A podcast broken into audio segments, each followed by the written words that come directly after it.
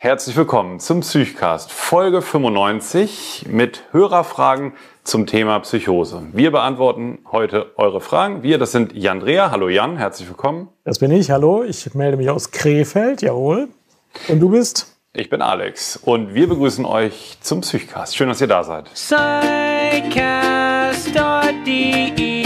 Psychosomatic Medicine and Psychiatry Psychotherapy and so much more Psychcast is bringing you what you're looking for With Alex and Jan, two doctors as your hosts Psychcast, yes Psychcast, let's start the show Genau, da sind wir. Schön, dass ihr dabei seid. Wir haben euch ja beim letzten Mal mit einigen Fragen etwas vertröstet, weil die nicht alle ganz unmittelbar so zum Thema Psychosen, Psychotherapie gepasst haben. Und deswegen möchten wir die gerne heute ein bisschen durchsprechen. Und da freue ich mich natürlich, dass wir Jan als psychiatrischen Chefarzt hier haben. Ja. Ja, mit Psychosen kennen wir uns beide aus. Ähm, wie starten wir es? Willst du die Fragen vorlesen? Genau, ich lese die Fragen gleich vor. Wie, ich wollte noch mal sagen, wir können jetzt hier zwischendurch keine weiteren Fragen von der letzten Folge beantworten. Wir zeichnen heute einen Doppelwopper auf, machen jetzt zwei Folgen hintereinander. Und ähm, genau, ihr könnt aber jetzt gerne auch nochmal in die, in die Kommentare schreiben. Ähm, ich wollte nochmal sagen, äh, wir hatten ja über die über ähm, Stavros Menzos gesprochen, ne? der ja vielleicht mhm. doch gar nicht der Psychiater aus seiner Vorlesung ist. Ja, ich habe es mir inzwischen auch überlegt, der ja. kann nicht aus meiner Vorlesung sein, oder? Nee, genau. Und ich habe nochmal gedacht, ähm, es ist ja so. Maneros hieß meiner, jetzt weiß ich es ah, wieder. Meiner Maneros. hieß Maneros. Ja, ja, genau. Der war aber auch super, aber gut, aber ist ein ja. anderer. Ah. Ja, genau. Nee, mir fiel nur noch mal ein, dass mit, wir hatten ja letzte Folge gesprochen, für die, die nicht dabei waren, so über, über Psychotherapiekonzepte und wie man äh, Psychosen über die Beziehung möglichst günstig beeinflussen kann. Und ich glaube ja, hier ist, also richtig und falsch gibt's da nicht. Und das Gehirn und der ganze Körper ist ja kein geschlossenes System. Ich glaube, es geht immer darum, sich irgendwie einen Begriff von was zu machen. Und ich finde ja zum Beispiel hilfreich von Menzos, ähm, wenn Angst eine Rolle spielt und die sich im Wahn bündelt, könnte man ja sagen, die, die Angst ist unnötig, die ist einfach unsinnig und man kann eigentlich nichts machen, außer abzuwarten. Aber die Idee jetzt, sich äh, zu überlegen, wo könnte denn Angst sonst noch bestehen und sozusagen das selber als ähm, Behandler mitlaufen zu haben, finde ich eigentlich schon ganz hilfreich, das also ein bisschen auszuweiten, das, das Konzept. Von daher finde finde ich, ja, finde ich eigentlich schon, es hat auch eine ähm, Legitimation an der Stelle ein bisschen weiter zu gucken. Ich sage nur, weil du hattest es ja doch sehr, ähm, sehr abgewimmelt. so wirkt es immer, wenn wir Psychiater sagen, die Biologie first und die Psychodynamik second.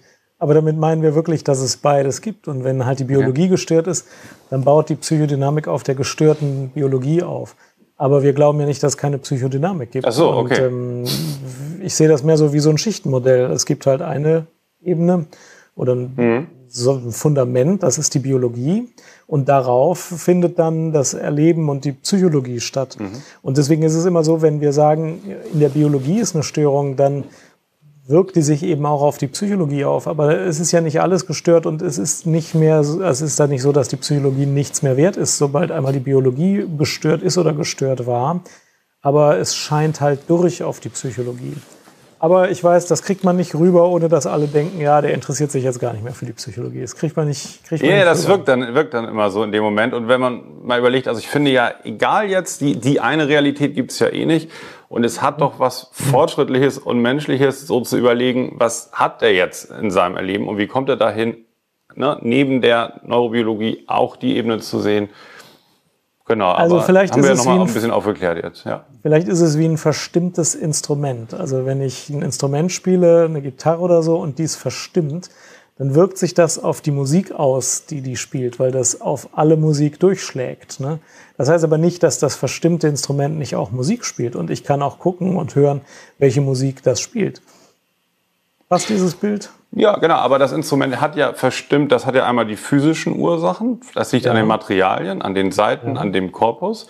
Und ja. durch das Spielen ändere ich ja auch was an der Seitenspannung. Also das ist dieser, dieser Kreislauf. Ich glaube, das lässt sich jetzt gar nicht ähm, endgültig so entwirren, aber ich kann das nachvollziehen, ja. Ja. Gut, ein paar Fragen werden das sicherlich auch nochmal touchieren. Wir haben hier eine Hörerin, die schreibt zum Thema Psychosen.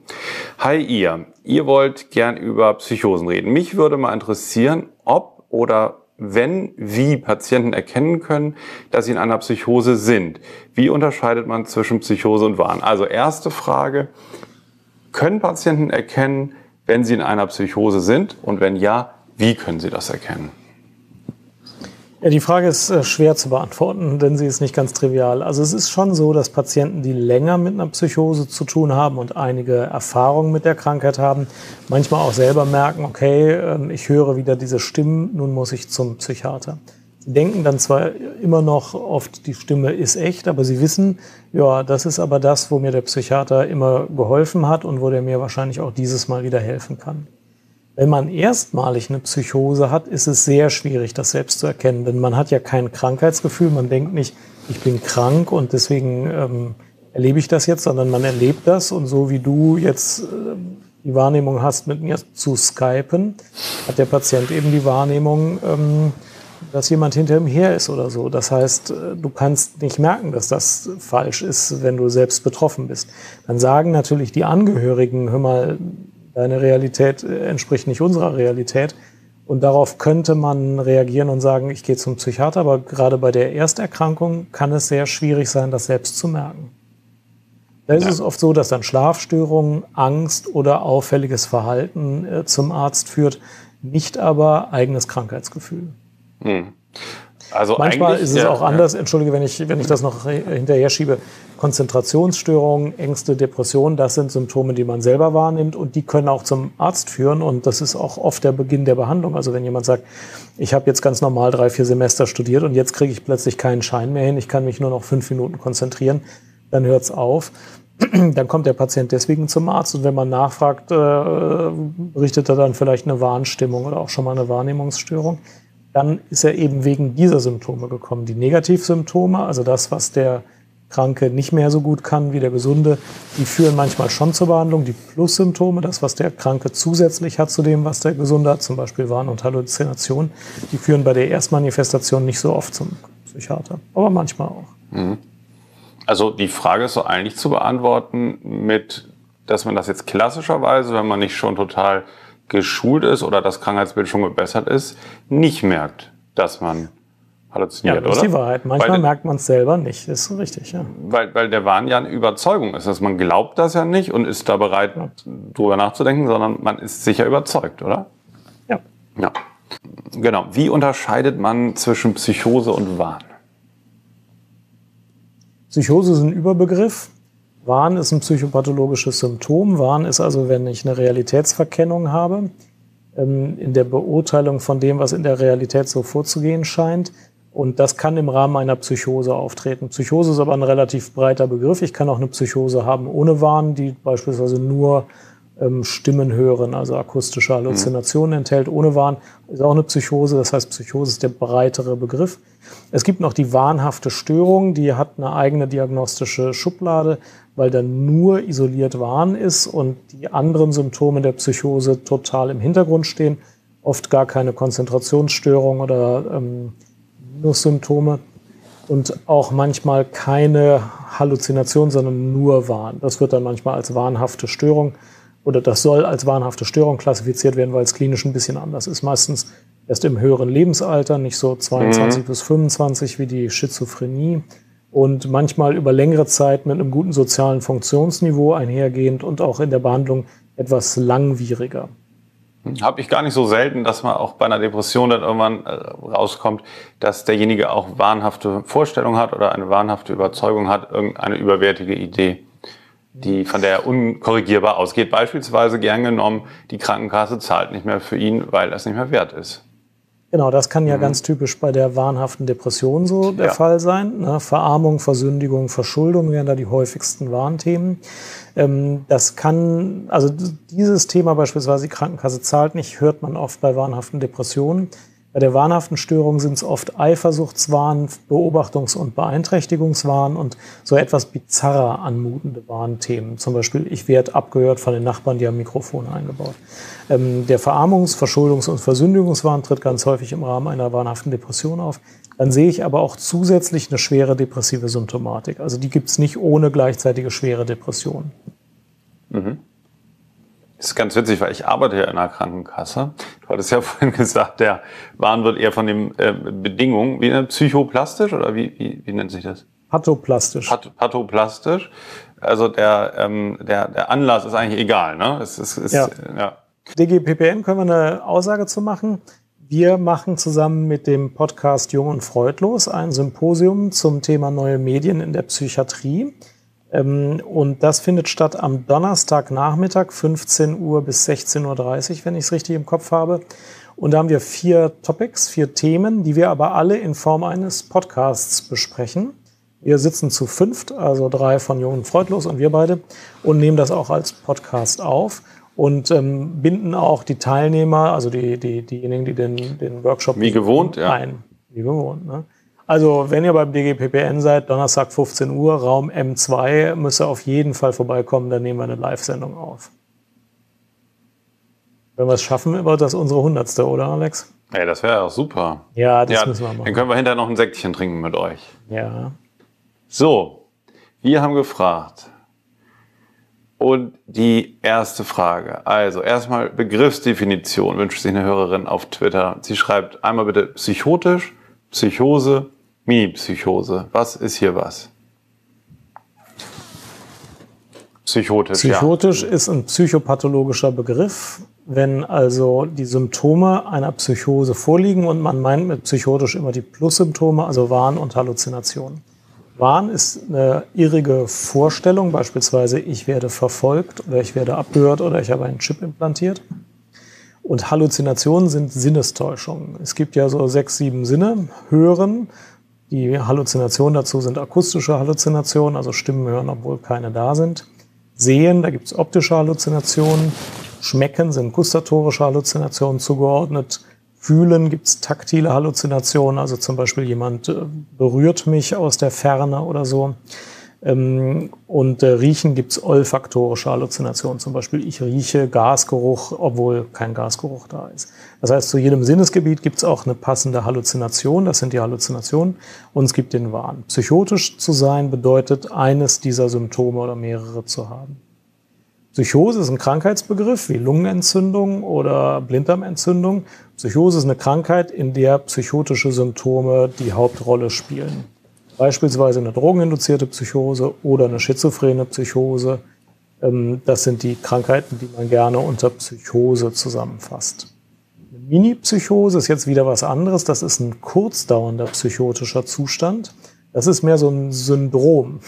Also das kann es zum Beispiel geben bei einer Drogenintoxikation. Ja, also wenn ich zu viel gekifft habe oder eine zu hohe Dosis habe, natürlich auch bei Amphetamin und Kokain kann ich für ein paar Stunden eine Psychose haben. Das kann man Mini-Psychose nennen. Ne? Das gibt's aber auch bei Borderline-Erkrankungen und manchen eher ähm, verhaltensreaktiven Erkrankungen.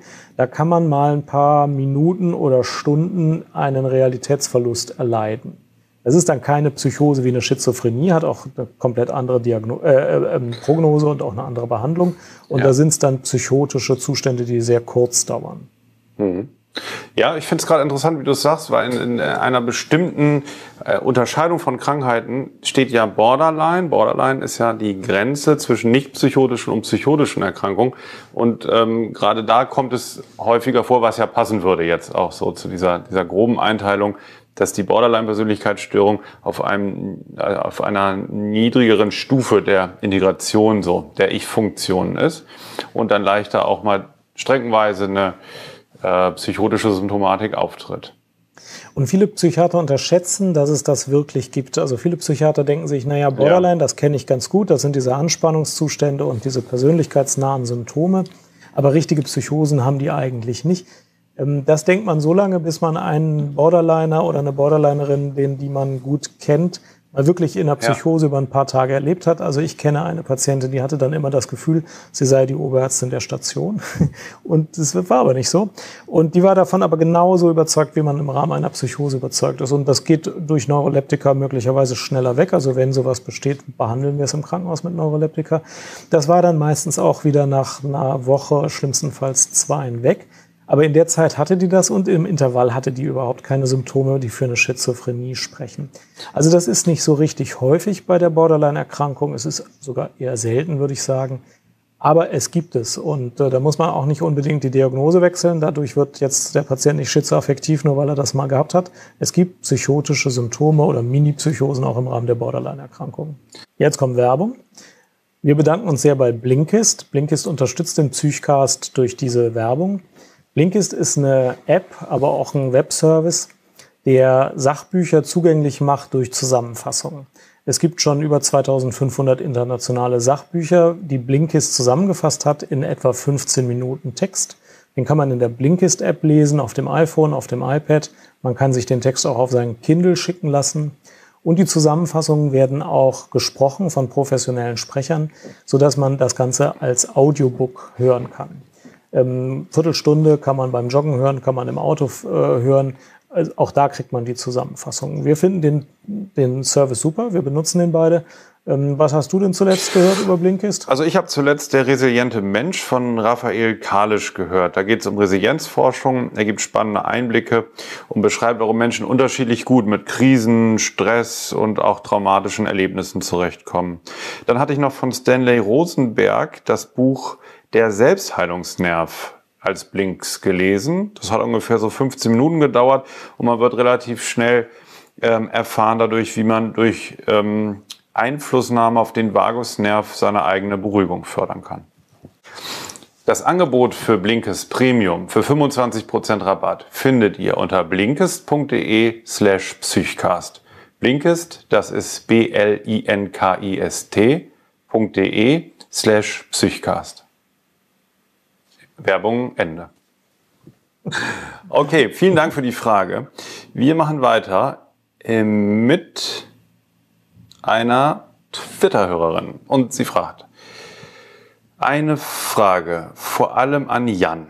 Wie schätzt ihr im, auf den verschiedenen Stationen, vor allem Akutstationen, ab, ab wann es überhaupt möglich ist, dass ein Patient mit psychotischem Krankheitsbild Zugang zu therapeutischen Gesprächen bekommt? Ja, wir sind ähm, in der vorigen Folge ein bisschen darauf eingegangen. Also Gespräche bekommt der Patient ja ab der ersten Minute, wenn er auf der Station ist. Auch das Aufnahmegespräch ist ein Gespräch und auch dieses Gespräch soll entängstigen, soll einen Weg aufzeigen, wie es weitergeht, soll ein gewisses Form von Krankheitsmodell äh, in den Raum stellen. Und damit hat der Patient schon im Aufnahmegespräch ein psychotherapeutisch, äh, psychotherapeutisches Element im Gespräch. Und auch die Visiten sind ähm, therapeutische Elemente. Ich halte das alles für Psychotherapie. Ähm, für eine Gruppenpsychotherapie muss er eben in einer Situation sein, wo die Gruppe ihn nicht kranker als macht, als er ihn gesund macht, also wo die Reize durch die Gruppe nicht zu viel sind und wo sein Verhalten so ist, dass es stabil genug ist für eine Gruppe. Das ist aber oft genug auch gleich von Anfang an und manchmal eben nicht in den ersten Tagen, bis die produktiv-psychotische Symptomatik abgeklungen ist. Wenn man jetzt im Rahmen der produktiv-psychotischen Symptomatik denkt, das sind alles Schauspieler hier, dann ist man in der Gruppe sicher falsch, weil dann nicht vorhersehbar ist, wie die Interaktion wird und weil sie auch nicht hilfreich sein kann. Aber das geht früh, will ich damit sagen. Okay, weiter geht's. Ähm, etwas zu schizoaffektiven Psychosen würde eine Hörerin interessieren. Ja. Also vielleicht, ja, genau, können wir noch mal kurz umreißen, was das ist in Abgrenzung zu den ähm, zu den paranoiden äh, Psychosen. Nee, Quatsch. Ja, doch. Ja, also. zu den normalen Psychosen. Ja, ja, genau. Also das Wort schizoaffektiv enthält die Bestandteile Schizo und das bedeutet, dass hier Krankheitselemente aus dem Bereich der Psychosen eine Rolle spielen, wie bei Schizophrenie und affektiv. Und das bedeutet, dass hier Krankheitselemente wie bei affektiven Erkrankungen, also Depressionen oder Manien eine Rolle spielen. Wenn du mich so anstrahlst, kann ich mich nicht konzentrieren. Was ist los? Nee, Nee, hier kommt nur gerade so eine, so eine Mail an den Psychiker. So, jetzt mal weiter. Okay, können wir gleich vorlesen. Ja. Ei, ei, ei. Tut mir leid. Patienten mit einer schizoaffektiven Psychose haben also beides, zum Beispiel Stimmen hören und eine manische Symptomatik und dann ein Wechsel und bei der nächsten Krankheitsepisode vielleicht ein Wahn und eine depressive Symptomatik. Also Symptome aus beiden Gebieten. Es ist so ein bisschen eine Schwellenwertsfrage. Ein Patient mit einer Psychose kann auch mal traurig verstimmt sein äh, oder mit einer Schizophrenie kann auch mal traurig verstimmt sein. Deswegen ist er nicht gleich schizoaffektiv. Aber wenn beides ähm, ziemlich klar äh, vorhanden ist und auch die Krankheit prägt, sowohl die affektiven als auch die psychotischen Symptome, dann ist man mit der Diagnose schizoaffektiv richtig aufgestellt und das hat einen Einfluss auf die Therapieentscheidung. Okay. Gut, schöne kurze Zusammenfassung. Gut. Okay, nächste Hörerin. Moin. Mich würden die Psychosen in der Manie bei der bipolaren Störung interessieren. Können in der Depression auch Psychosen auftreten? Das hatten wir ja eben schon mal angesprochen. Ja, können sie.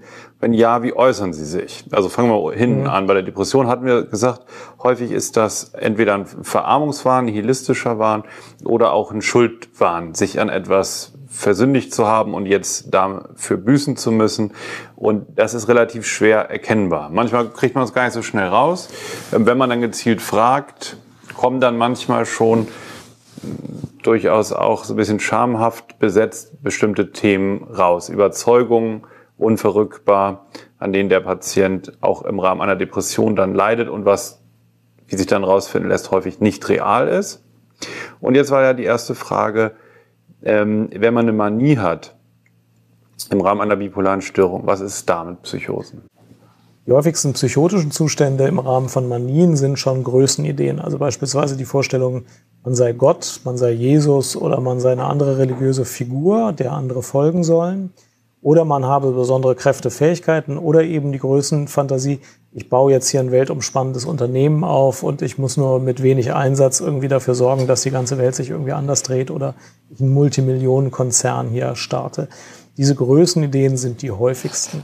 Man kann auch einfach mal so Stimmen hören und ein bisschen andere äh, Halluzinationen auf anderen Sinnesgebieten haben. Das gibt's auch.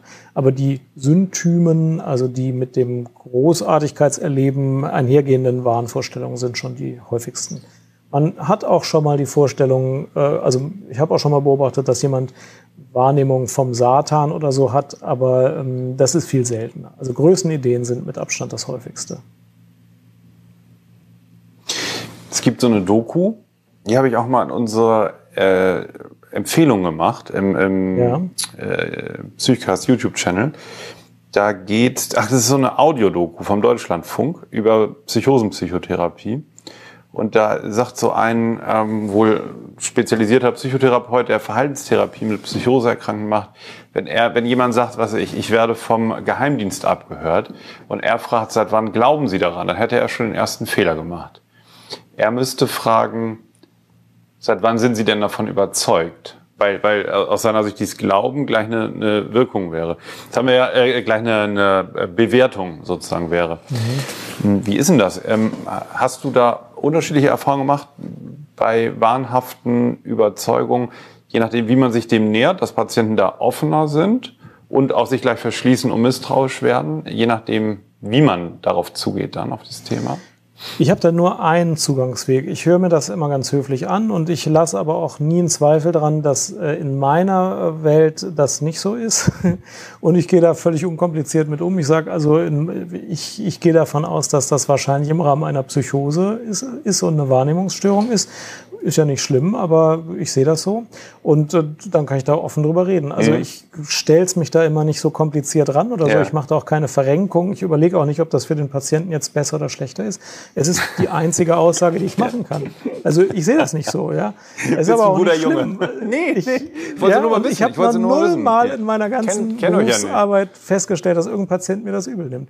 Die sagen dann zwar manchmal, naja, sie werden schon sehen, ja, Ja. aber die akzeptieren, dass ich das erstmal nicht so sehe. Das irritiert auch Wo keinen. sitzt du jetzt eigentlich? Hier, ne? Hier, oder? Wo sitzt du jetzt? Ich wollte mal so hier auf die Schulter klopfen. Das können wir durchspiegeln auf beide Seiten. Von dir kann ich mich setzen. Ja, Okay, also da gibt's jetzt nicht, nicht so die große, da- das ist eher, da geht's jetzt eher um die, die ähm, Offenheit, Ehrlichkeit und Authentizität auch. Ja. Ich glaube schon. Mhm. Man macht sich da mal viele Gedanken, aber man kann da in der Praxis relativ unkompliziert mit umgehen. Für die meisten Patienten sind die Warnsymptome und die Halluzinationen sowieso nicht das Zentrum des Gespräches mit dem Arzt. Viele sagen das auf Nachfragen, wenn man das eben erfragt. Mhm. Aber es geht doch mehr darum, wann, nehm, wann wird mir Blut abgenommen, muss ich hier bleiben und so. Die reden ja nicht den ganzen Tag über die Halluzination und erwarten auch nicht, dass wir das glauben. Das haben Ja. die schon bei ganz vielen anderen festgestellt. Die anderen haben das nicht. Das können Mhm. die auch sagen können sagen, die sind da die Stimmen, aber die hört kein anderer. Das, das ist eine Beobachtung, die die Patienten ja machen. Hm. Ja. Ja, dann haben wir hier noch ein paar Fragen.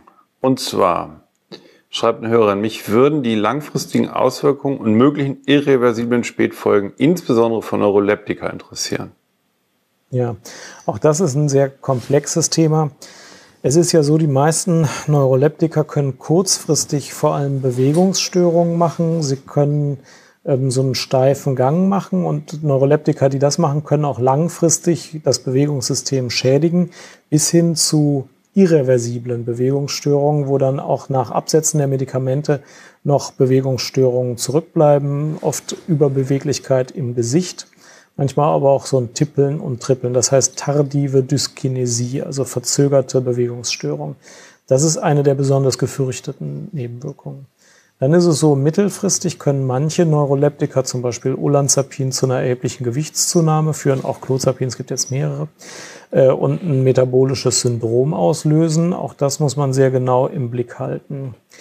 Ähm, Und was Neuroleptika auch an Nebenwirkungen haben können, ist, da die den Dopaminstoffwechsel bremsen, können die eine Anhedonie, also eine Lustlosigkeit und einen Motivationsmangel verursachen. Das ist alles eine Frage der Dosis und der Dauer. Aber es ist nicht so, dass Neuroleptika keine Nebenwirkungen machen, sondern oft stellt sich die Frage, wie ist meine Abwägung zwischen gewünschten Wirkungen und unerwünschten Nebenwirkungen? Und ich habe ja schon gesagt, manche Nebenwirkungen treten eben erst mittel- und langfristig auf. Die muss ich aber einbeziehen in diese Abwägung. Es ist natürlich immer ein Ziel, möglichst niedrig zu dosieren. Und manchmal hat man Glück, dass bei der ausreichenden Dosis eigentlich keine Nebenwirkung festzustellen ist. Aber wenn eine festzustellen ist, muss man zuerst zunächst mal nochmal prüfen, ob man die Dosis reduzieren kann. Dann soll man prüfen, ob man das Medikament wechseln kann. Und wenn das alles nicht von Erfolg gekrönt ist, dann muss man überlegen, ähm, ob die Nebenwirkungen schwerer wiegen als die, die erzielbare Wirkung. Hm. Dann fragt sie noch, kennst du Patienten mit Spätdyskinesien? Ja, natürlich. Ich kenne chronisch kranke Patienten, die vor allem, der Klassiker ist natürlich jahrzehntelang Haloperidol in einer hohen Dosis, teilweise hohes Depot. Ähm, davon kenne ich mehrere, viele Patienten, die dann auch Spätdyskinesien entwickelt haben. Unter den modernen Neuroleptika in den heute üblichen Dosierungen, muss ich jetzt mal scharf nachdenken, kenne ich, glaube ich, keinen. Da ist das auch sehr viel seltener. Also, wenn, wenn, also in meiner Erfahrung sind das wirklich die über Jahrzehnte in hohen Dosierungen mit Haloperidol und ähnlichen Substanzen behandelten Patienten. 150 Milligramm Haldol Depot alle zwei Wochen, das über 15, 20, 30 Jahre, dann sieht man das. Mhm. Okay, dann vielleicht eine Frage noch erstmal für heute. Dann habe ich noch aus den E-Mails eine, eine Neuhörerin hat uns geschrieben. Sie hat jetzt 50 Folgen innerhalb weniger Tage gehört vom Psychcast. Willkommen, kriegt Willkommen, man dann ja. nicht irgendwie Ohrenrauschen. Ja, schön, dass du da bist. Und wie sie fragt, ähm, sie würde gerne mal wissen, wie geht man als Arzt in der Psychiatrie damit um, dass man nicht weiß, wie es mit den Leuten weitergehen wird? Hilft da das beste Hoffen oder ist es eine ganz schöne Belastung und ist es schwierig, auf weiter behandelnde Kollegen zu vertrauen?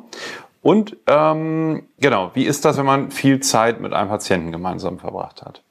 Ja, das Problem kenne ich schon. Also es gibt ja Patienten, die sieht man auch immer mal wieder. Die kommen stationär, werden entlassen und kommen irgendwann mal wieder. Das heißt, es gibt schon auch Verläufe, die man über längere Zeit überblickt. Aber es gibt auch Patienten, wo man sehr intensiv äh, zusammengearbeitet hat und dann werden die entlassen. Und dann, wenn es gut läuft, sieht man ja sie, sie nicht wieder. Ne? Das ist ja so. Und manchmal sagt man dann, ja, wenn es Ihnen dann richtig gut geht, schreiben Sie auch mal eine Karte oder melden Sie sich doch mal.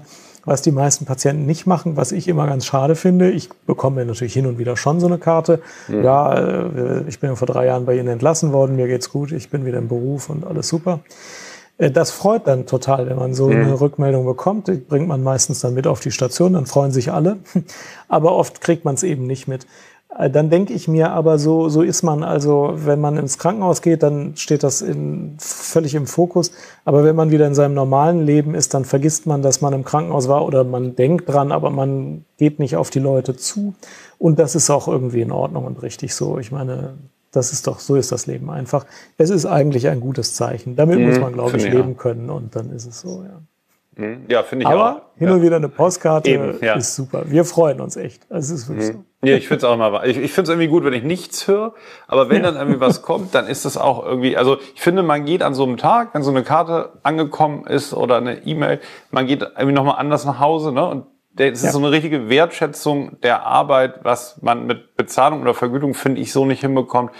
Also ich habe dann total das Gefühl, was Sinnvolles zu tun und ähm, freue mich dann wirklich sehr für die jeweilige Person. Wenn ich jetzt höre, seit zwei Jahren, was weiß ich, Ausbildung fertig gemacht, irgendwie diese Dinge, finde ich ganz toll. Also von daher ist uns schon viel wert, aber ich habe auch volles Verständnis dafür, wenn man in anderen Sachen dann drin steckt. Und Als Student habe ich mal auf einer Intensivstation mitgearbeitet. Und da gab es äh, einen Patienten, der ist da vor ein paar Jahren mal reanimiert worden, erfolgreich und ohne dass bleibende Schäden äh, zurückgeblieben sind. Der ist dann entlassen worden. Aber seither kommt der einmal im Jahr, nämlich am Jahrestag dieser Reanimation und schmeißt dann ein Frühstück. Also der bringt Super. Brötchen mit und Ja. Aufschnitt und so. Ich habe den nur einmal erlebt. Ich war ja nicht so lange auf der Intensivstation. Ein, eins von diesen Frühstücken habe ich mitgemacht. Der war auch ganz bescheiden. Der hat immer gesagt, ich will sie ja gar nicht stören und so. Und äh, sie würden auch ohne mich nicht verhungern. Also für mich ist ja immer ein Feiertag hier. Ich freue mich ja immer. Und ich zeige Ihnen das auch gerne. Und ähm, ich fand schon, dass das wirklich was Besonderes ist, denn man tanzt da immer um die piependen Geräte rum und so und man weiß natürlich, ja, das sind alles Leute, die irgendwann wieder ganz normal gesund sind und für die das dann acht Jahre zurückliegt. Als ich das Frühstück hatte, war es das der achte, zweite Geburtstag. Aber ähm, wenn man es dann mitbekommt, dann weiß man nochmal, wofür der ganze Zauber eigentlich da ist. Ich finde das schon toll. Ja. Ja, okay. Also vielen Dank äh, für eure Fragen. Schade, jetzt können wir nicht alle beantworten, aber werden das immer mal wieder machen, so eine Hörerfragenfolge. Ähm, ich, Jan, ich habe gerade das Gefühl, ich habe mich jetzt gerade an diese Videosituation erst gewöhnt. Also jetzt, jetzt gerade fühle ich mich hier im Psychcast Studio wieder so halbwegs wohl gerade. Ähm, vorher war es irgendwie doch einfach hell und ungewohnt und du bist auch so groß hier und so. Ja, ich, ich weiß auch nicht, aber ich habe mich gerade so ein bisschen dran gewöhnt. Also wenn ihr Lust habt, guckt uns mal auf YouTube an, lasst uns gerne einen Daumen nach oben da oder einen Kommentar, eine Frage, abonniert uns, schickt uns einen Kommentar auf psychcast.de. Guckt euch, wenn ihr wollt, mal den Psychcast Freundeskreis an und schreibt uns weiterhin. Wir freuen uns sehr über die ganzen Rückmeldungen. Und ja, wir hoffen, euch hat's wieder gefallen. Und sagen Tschüss, Und- bis zum nächsten Mal. Ne? Bis zum nächsten Mal.